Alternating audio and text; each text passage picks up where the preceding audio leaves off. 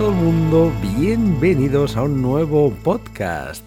Hace muy poquito eh, Capture One nos anunció que iban a lanzar, bueno, muy poquito, el año pasado anunciaron que iban a lanzar una versión para iPad, eh, yo creo que es para iPad Pro, pero tampoco no lo sé, una versión para iPad, digámoslo aquí, de lo que es su, su software de revelado Capture One, software del cual yo soy usuario y también soy muy usuario y muy, muy, muy mucho del iPad. Yo lo he dicho muchas veces no sé si lo sabíais y si no lo sabíais, pues os estáis haciendo eco ahora de la noticia. Soy usuario aférrimo del iPad Pro, no sé vivir sin un iPad Pro. Bueno, digo iPad Pro porque es el que tengo durante ya hace unos cuantos años. Empecé con la primera versión del iPad Pro, luego tuve la segunda, ahora creo que tengo tengo la tercera y no me acuerdo qué versión es. Bueno, voy un par de versiones por detrás, pero bueno, no hay problema. No me pienso cambiar de momento. Tengo el iPad Pro, el que ya se desbloquea con el Face ID, que no tiene marcos. El primero que salió creo que es del 2019 creo que es de hace ya tres años, creo recordar este iPad. 2019-2020, ahora no lo sé, soy muy malo para esto. Pero en fin, que yo soy un friki del iPad, pero que lo utilizo muchísimo en mi flujo de trabajo, eh, siempre lo llevo encima la maleta fotográfica, ya que cuando voy a clientes y trabajo en tethering, sabéis que yo trabajo con Capture One, como os he dicho, y el iPad Pro lo utilizo con una aplicación que se llama Capture Pilot para que el cliente pueda ir viendo in situ, en el momento, la sesión que vamos realizando sin tener que estar enganchado a mí, enganchado a mi ordenador, y a su vez que vaya puntuando junto a su equipo de trabajo, junto a su socio, junto a su community manager, junto a quien esté o él solo, vaya puntuando las imágenes. ¿no? Eh, Capture Pilot es una una aplicación complementaria de Capture One, no es Capture One, es simplemente para visualizar fotografías y desde esta aplicación se puede puntuar. También puedes hacer algún ajuste básico, incluso disparar, pero nada, muy poquita cosa. Es más que nada yo lo utilizo como os comento, para, para que el cliente vea la sesión de manera remota sin tener que estar enganchado a donde estoy yo, que pueda estar incluso en otra habitación, yo le doy el iPad Pro y él va viendo toda la sesión in situ. Es por ello que cuando hace poco anunciaron, repito, que iban a lanzar una versión ya completa para iPad, pues me, me, subió el hype de manera brutal, porque como os digo, soy, son los dos programas, tanto Capture One me vuelve loco y el iPad Pro también me vuelve loco, pues poder editar eh, con mi iPad directamente, con el Apple Pencil, poder hacerlo todo, hacer tethering y editar, hacerlo todo en el iPad sin tener que pasar por el MacBook, para mí sería una locura. De hecho, es una de las cosas que más echo de menos de cuando yo trabajaba con, con, Lightroom, con Adobe Lightroom. Sabéis que hay la sincronización de Lightroom Mobile, en la que podemos sincronizar algunas colecciones.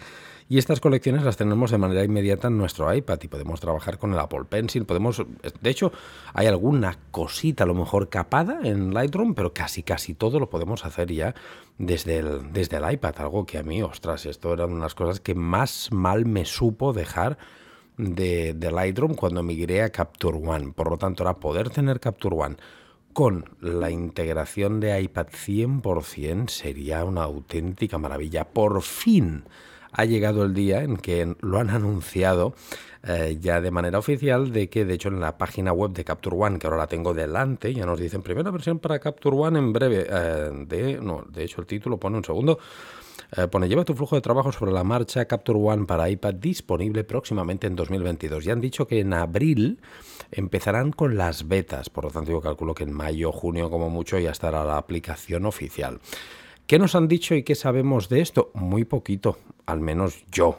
Soy otros, si hay periodistas que saben mucho más, evidentemente. Yo, yo como usuario simplemente sé lo que estoy viendo en la web y lo que he visto en sus medios de comunicación. Y lo que nos dicen, bueno, que tendremos, pues esto, nos dicen información que tendremos la capacidad de editar en movilidad eh, imágenes, nos dicen que podremos trabajar y editar eh, con estilos propios o predeterminados y editar, por lo tanto, por lotes de fotografías, por lotes de cientos de fotografías a la vez, nos pone también comparte imágenes al instante con clientes y con los miembros para acelerar el proceso de comentarios y entrega. Bien, esto realmente es una de las grandes ventajas del iPad, ¿no? Eh, la, la, versatilidad, la comodidad, la maniobrabilidad, la portabilidad y sobre todo, a mí me interesaría muchísimo que pudiéramos hacer tethering y que pudiéramos tener una gestión muy buena una integración muy buena de Capture One en el iPad. ¿Por qué? Porque el iPad, aparte de ser, como os he dicho, más liviano, más ligero y más portable que mi MacBook Pro, la batería me dura tres o cuatro veces más que mi MacBook Pro. Me dura muchísimo. Y tengo el Apple Pencil, que para mí es una auténtica delicia editar con el Apple Pencil, ya que yo en el escritorio, en el ordenador de, aquí del estudio, con mi pantalla calibrada, edito siempre que puedo con la tableta gráfica. Es lo más parecido, ¿no? Editar con un Apple Pencil a una tableta gráfica y poder pinzar, poder hacer zoom con, los con las manos y dibujar una máscara con el Apple Pencil, pintar con los pinceles que hay incorporados o pinceles propios que yo tengo con mi Apple Pencil, pues realmente será una auténtica maravilla, como ya lo era con Lightroom, tal como os he dicho. Por lo tanto, tengo muchas, muchas ganas, tengo ahora el hype por las nubes de ver cómo será esta integración. Lo que pasa que hay muchas incógnitas todavía aquí, pero muchísimas. Por aquí, claro, por ejemplo, nos dice, comienza tu proceso sobre la marcha y retómalo en casa Estoy, estoy leyendo palabras textuales de la página web de Capture One, eh, repito. Comienza tu proceso sobre la marcha y retómalo en casa por donde lo dejaste con una sencilla transferencia de archivos, lo que te permite pasar fácilmente de la edición sobre la marcha a ajustes aún más extensos en la versión de escritorio de Capture One Pro si es necesario. Bien, aquí, aquí ya nos está diciendo obviamente que habrá un recorte, perdón, en la versión de iPad, digamos que no estará todas las, opciones disponibles, sino que tendremos que ir a al Capture One de, escritorio, cosa que lo veo normal, ya que en Lightroom hicieron exactamente lo mismo. Bueno, veremos, eh, por lo tanto, qué opciones tenemos capadas en el iPad que no podamos hacer. Eso me interesa saberlo. Y me interesa saberlo cómo haremos esta transferencia de archivos eh, para trabajar, mm, lo que empecemos a trabajar desde el escritorio, desde nuestro estudio, desde nuestra casa, cómo podemos seguir trabajando en el iPad y viceversa. En Adobe, en Lightroom, lo hacen con una nube. Eh, te ofrecen, ahora no me acuerdo, creo que eran 500 gigas o no sé, ostras, no me acuerdo, ahora perdonarme, ¿eh? hace tiempo que no uso Lightroom, se nota, pero Lightroom te ofrece, lo que es Adobe, una nube gratuita, bueno, gratuita, coño, ya la pagas, ¿eh? con la cuota mensual que pagas de Lightroom, que yo pago una cuota mensual de 10 euros masiva por Lightroom en Photoshop, ya te incluye una nube donde en esta nube, a través de esta nube, se hace la sincronización de archivos en Lightroom Mobile. Aquí en Capture One no sabemos todavía eh, precios, sobre todo, no tenemos ni idea de precios ni cómo se hará esta transferencia de archivos, si será, bueno, cómo será esta nube, si será ampliable con varias opciones, varias, eh, qué, rapidez, por ejemplo, también en Lightroom solamente podemos sincronizar una serie de colecciones, al menos cuando yo trabajaba en Lightroom, eh, ojo, igual me estoy colando y a día de hoy, en marzo del 2022, que es cuando estoy haciendo este podcast, ya puedes... Eh, hacer catálogos, en, sincronizar muchas más cosas ¿no? que, algunas colecciones, pero antes solamente se podían sincronizar colecciones. Yo aquí en Capture One no sé si se podrán sincronizar sesiones o catálogos. Sabéis que en Capture One tenemos la opción de hacer un catálogo o de hacer una sesión no nos da información al respecto, simplemente nos dicen, bueno, pues estas cosas de, por ejemplo, prestaciones. Nos dice, saca el máximo partido de tu iPad y disfruta de una velocidad asombrosa, similar a la de un ordenador de sobremesa con una funcionalidad completa de toque y gestos combinada con soporte nativo para metal. Para metal, esto creo que es una mala traducción. Lo que permite interactuar con tus imágenes como nunca antes. Bueno, sí, el tema que os he dicho de poder hacer con toques, gestos más el Apple Pencil es una combinación que es una maravilla. Yo ya lo he hecho con Lightroom en su día y funciona muy bien, pero no nos dicen muchas más cosas, la verdad, que en la web.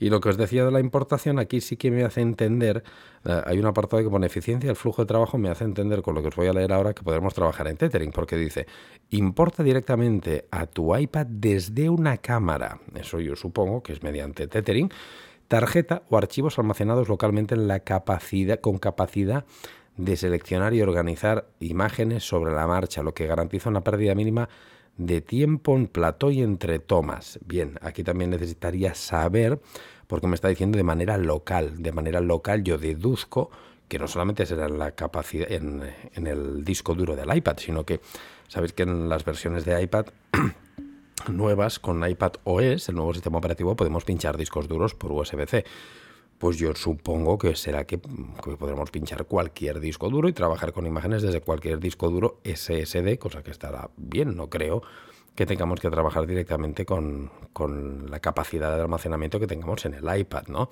Nos dice, tanto si aplicas estilos a cientos de capturas por lotes como si aplicas ajustes a una sola imagen, Capture One para iPad permite una transición fluida entre la edición sobre la marcha y, ajustes más, y ajustes más extensos en el escritorio. Bueno, lo que hablábamos antes, ¿no? que necesitamos saber un poco cómo será esta, esta transición fluida que nos dicen entre el dispositivo, entre nuestro iPad y el escritorio, eh, bueno, ¿qué, opciones habrán, ¿no? ¿Cómo será esta nube? ¿En cuánta capacidad? ¿Qué tal irá de rápida? ¿Qué podremos sincronizar? Porque no nos dice si todo, si solo sesiones, si solo catálogos, si solo algunas colecciones que hagamos dentro de un catálogo o de una sesión. No nos especifica nada y tampoco precio, ¿eh? tampoco precio todo esto. Y nos dice para finalizar, aquí en la web envía tus imágenes eh, al escritorio con un solo toque y sigue trabajando con el mismo alto nivel de detalle y precisión de Capture One Pro para lograr la máxima eficiencia en el flujo de trabajo. Bueno, nada, nada relevante. Y en cuanto a calidad de imagen, dicen la, reconocida calidad de imagen y reproducción del color de Capture One Pro viene en un paquete más portátil, lo que permite llevar toda la potencia de nuestro conversor RAW a donde quiera que vayas. Bueno, lo que os he dicho de la ventaja de trabajar con un iPad, ¿no? Que, que es mucho más portable, más liviano que un MacBook, que un ordenador y sobre todo la batería dura mucho más. Y tener este combo de iPad con el Apple Pencil es como si tuviéramos un ordenador con una tableta gráfica encima y nos permite trabajar, pues eh, es que en cualquier sitio, ¿no? En cualquier sitio nos permite trabajar de manera muy sencilla. Eh, no nos dicen nada más en la web aquí, realmente os he leído prácticamente todo lo que, lo que nos pone aquí en la web de Capture One. Creo que en abril se va a abrir la beta. Y nada, simplemente pues explicaros que estoy deseando, como loco, eh, que llegue este momento para, para, poder trabajar en Capture, Capture One con mi iPad Pro, pero tampoco no nos especifica. Yo tengo un iPad Pro, como os he dicho al principio del podcast, creo que es del 2019, creo que es el del 2019, ¿eh?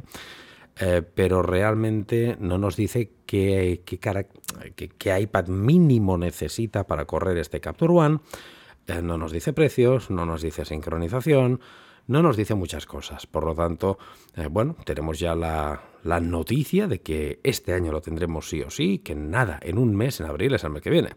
Encima es mi cumpleaños, cojonudo. Eh, eh, sí, el 8 de abril. Para los que queráis mandarme jamones y, o, un viaje o lo que queráis, 8 de abril es mi cumpleaños. Eh, bueno, lo que decía, que me voy por los cerros de Úbeda. Que este mes de abril, que ya es este mes que viene, cuando estoy grabando este podcast, evidentemente, si este podcast lo estáis escuchando de aquí seis meses, todo esto ya está desvelado y no tiene sentido eh, que lo escuches este podcast, por lo tanto te recomiendo que pases a otro. Pero a día de hoy nos queda muy poquito para esta beta y para despejar un poquito ya estas incógnitas, ¿no? De saber, bueno, eh, cómo se irá trabajando. Estoy convencido que las primeras versiones, al igual que pasó con Lightroom, fueron un poco, al menos en Lightroom, fueron bastante justitas y en algunos aspectos desastrosas, pero lo fueron puliendo de manera inmediata con muchas actualizaciones y realmente para mí, repito, es una de las cosas que más mal me supo eh, migrar cuando migré de sistema de, programa revelador de Adobe a Capture One, el perder esa sincronización con el iPad. espero que ya la vuelva a recuperar ahora con Capture One, que ya tenemos la noticia aquí y deseando, deseando, deseando que llegue este momento.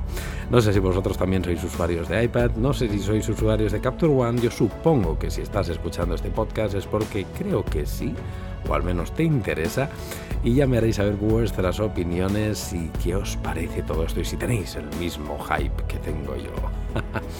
Miles de millones de gracias por haber escuchado este podcast. Recordaros que los lunes tenéis todos los lunes a las 7 de la mañana nuevo podcast que si queréis verme la cara podéis hacerlo en YouTube, donde todos los miércoles a las 6 de la tarde lanzo vídeos sí o sí. También hacemos semanalmente como mínimo un directo en Twitch y también tengo la plataforma de Patreon donde hay una barbaridad de formación. Si quieres aprender conmigo fotografía, composición, vídeo, eh, marketing para fotógrafos, fotografía gastronómica, flash. Hay una locura de cursos que a partir de 3 euritos al mes puedes acceder a todos los cursos que hay en la plataforma, que ya son un montón, pero muchísimos. Pero más que nada lo que accederás es a una, a una comunidad impresionante. Somos ya unos 320, 330 fotógrafos eh, que es realmente una familia. Digo una familia porque tendrás acceso a un canal privado de Telegram, donde verás que hay un buen rollo impresionante, la de cosas que se hacen. Hacemos directos mensuales exclusivos para miembros de Patreon, sorteos todos los meses y retos fotográficos de distintas disciplinas con premios también. Todo esto a partir de 3 euros me parece que es un auténtico espectáculo y si no tienes euro como moneda no te preocupes porque la mayoría de países te hará la conversión eh, para tu moneda. Échale un vistazo ya que no tienes ningún compromiso de permanencia. Si te apetece y estás cómodo, pues te quedas y si no, pues te puedes marchar cuando quieras. O te puedes marchar y retomarlo cuando quieras. Es como un Netflix, para que me entiendas. Mientras tienes, eh, pagas la cuota mensual, tienes acceso a todo el contenido publicado hasta la fecha, que es contenido desde octubre del 2019. Muchísimo contenido y eh, puedes retomarlo y volverlo a coger siempre, siempre que quieras. Nada más que decirte, uff, madre mía, qué rollazo para despedirme, que ha sido un placer y que ya lo sabes, que nos vemos en el próximo podcast. Hasta luego.